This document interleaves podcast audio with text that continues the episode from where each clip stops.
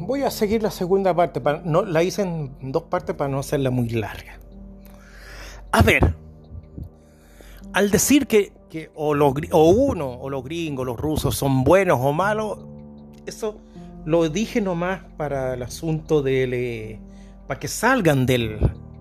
para que salgan de esa burbuja que nos encerraron.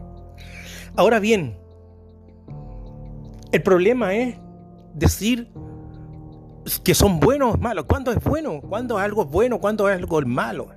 ¿Cuándo es bien? ¿Cuándo es mal? Teológicamente hablando, si nos vamos a la teología, a la Biblia, en el Génesis, Dios le dijo al hombre, le dijo a Adán, que dijo, le dijo, de todo árbol puedes comer, de todo hay, manzanas, manzanas, peras, qué sé yo, olmo, no sé qué más todo. Le dio una lista interminable. Pero hay uno en medio de la ciencia del bien y el mal que ese no coma. Vale decir que teológicamente lo bueno y lo malo vienen del mismo lugar. En el año 1930 no me acuerdo si era 37, 38, el señor Albert Einstein enunció la teoría de la relatividad, que desde mi punto de vista ya dejó de ser teoría, ahora es ley. Diciendo poco, en pocas palabras que todo lo que tú haces, todo, todo el universo es relativo. Vale decir que cuando tú dices, yo por poner ejemplo, para mí, para mí, Benjamín, el reggaetón es malo y el rock es bueno, pero eso es relativo porque eso lo digo para mí, pues yo lo pienso. Pero uno, el vecino, para él el reggaetón es, lo, es bueno y el rock es malo. ¿Me entienden lo que quiero decir? No estoy diciendo que los gringos sean buenos, que los, que los rusos sean malos.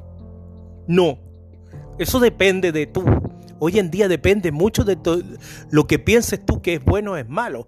¿Por qué? Porque no puede haber, no hay ni siquiera ni siquiera hay un instituto, un diccionario, un libro que diga esto es bueno y esto es malo. Algunos me dirán la Biblia, sí, puede ser. Pero también la Biblia habla de espiritualidad. Y levante la mano quien es espiritual en este mundo. Ni siquiera los que los, los famosos religiosos, católicos, evangélicos, protestantes, musulmanes y cosas de eso no son espirituales.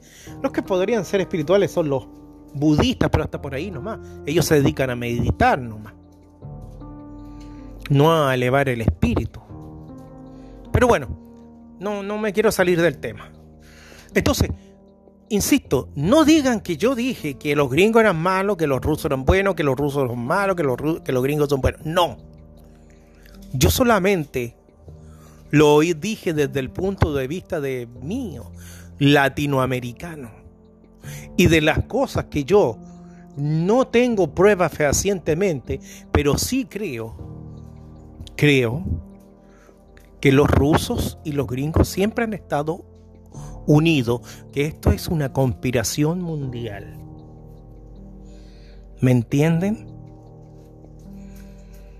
Ustedes me dirán, pero ¿cómo que aquí, que allá? ¿De? Las noticias que llegan a nosotros solamente son de los gringos. Hay que ver noticias de los rusos o de otra parte. ¿Me entienden? Hay que leer, cosa que hoy en día, y eso yo lo he dicho hasta el cansancio, y no solamente yo, varias la UNESCO dijo que aquí en Latinoamérica, todos los de habla hispana, España, México, habla hispana, todos los países de habla hispana que hablan español, dijo textualmente, todos estos países hoy en día leen 0,7 en un... Eso fue publicado en el 2017 me parece que fue. 0,7 libros al año, o sea, ni siquiera un libro leen al año. ¿Me entienden? Hay personas que ni leen incluso. A lo mejor dicen yo leo, pero tampoco entienden lo que dicen, lo que leen. Y hoy en día la gente no se puede dar el lujo de decir si esto es bueno, esto es malo, porque ni siquiera las noticias las lee.